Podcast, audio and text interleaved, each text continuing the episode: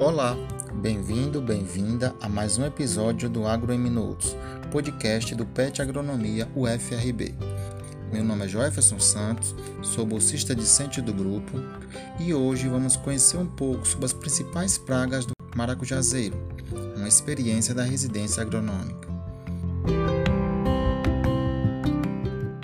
Bem, a residência agronômica é um programa adotado pelo PET Agronomia com o objetivo de possibilitar aos bolsistas o desenvolvimento de habilidades e competências voltadas às práticas agrícolas que contribuam para a formação profissional do estudante, através do planejamento, implantação, condução, manejo e observação das culturas. E foi a partir deste programa que pude identificar, controlar e ou conviver com as pragas do maracujazeiro do qual o Brasil é o maior produtor e consumidor do fruto. Para início de conversa, vamos entender o conceito de praga, que, de acordo com a FAO, Organização das Nações Unidas para Alimentação e Agricultura, praga é qualquer espécie, raça ou biótipo de planta, animal ou agente patogênico nocivos às plantas ou produtos vegetais. A primeira praga que estarei listando aqui é a virose do endurecimento dos frutos, que é considerada a virose economicamente mais importante do maracujazeiro. É causada pelo vírus Calp of-borne mosaico vírus. Nas folhas, causa um mosaico, bolhosidade e malformação.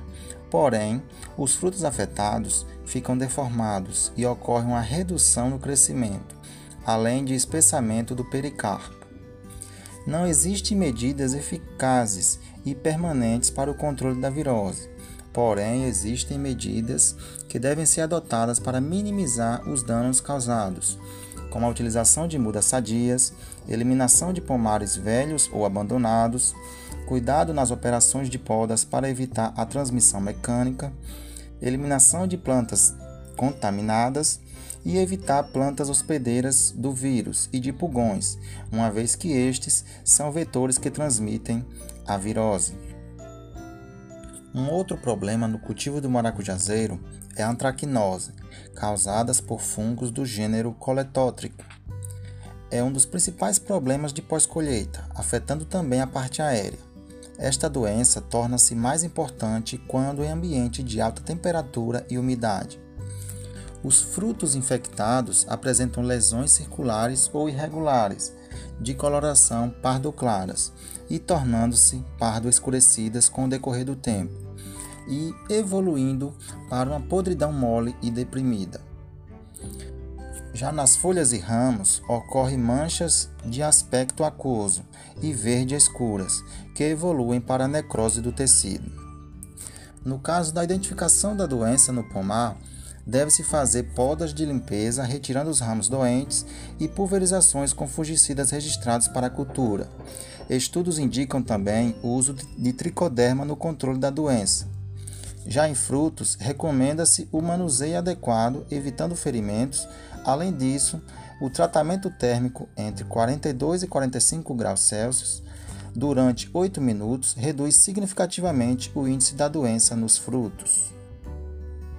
Uma outra doença que também é causada por fungo é a fusariose, causada pelo fungos do gênero Fusário.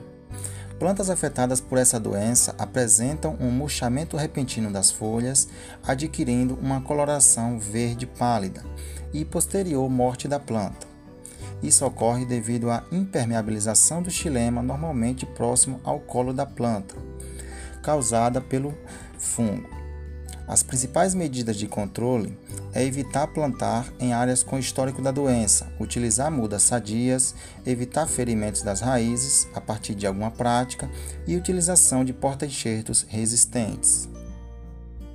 Uma outra praga que causa grande impacto na cultura são as lagartas, em especial a Dione Júnior Juno e a Graulis vanille vanille, que causam grande desfolha no pomar.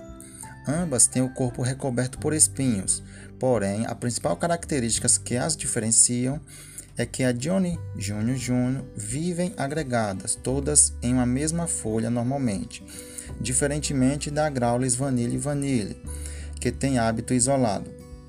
Em culturas pequenas, recomenda-se a catação manual das lagartas e de ovos, normalmente encontrados na face abaxial da folha.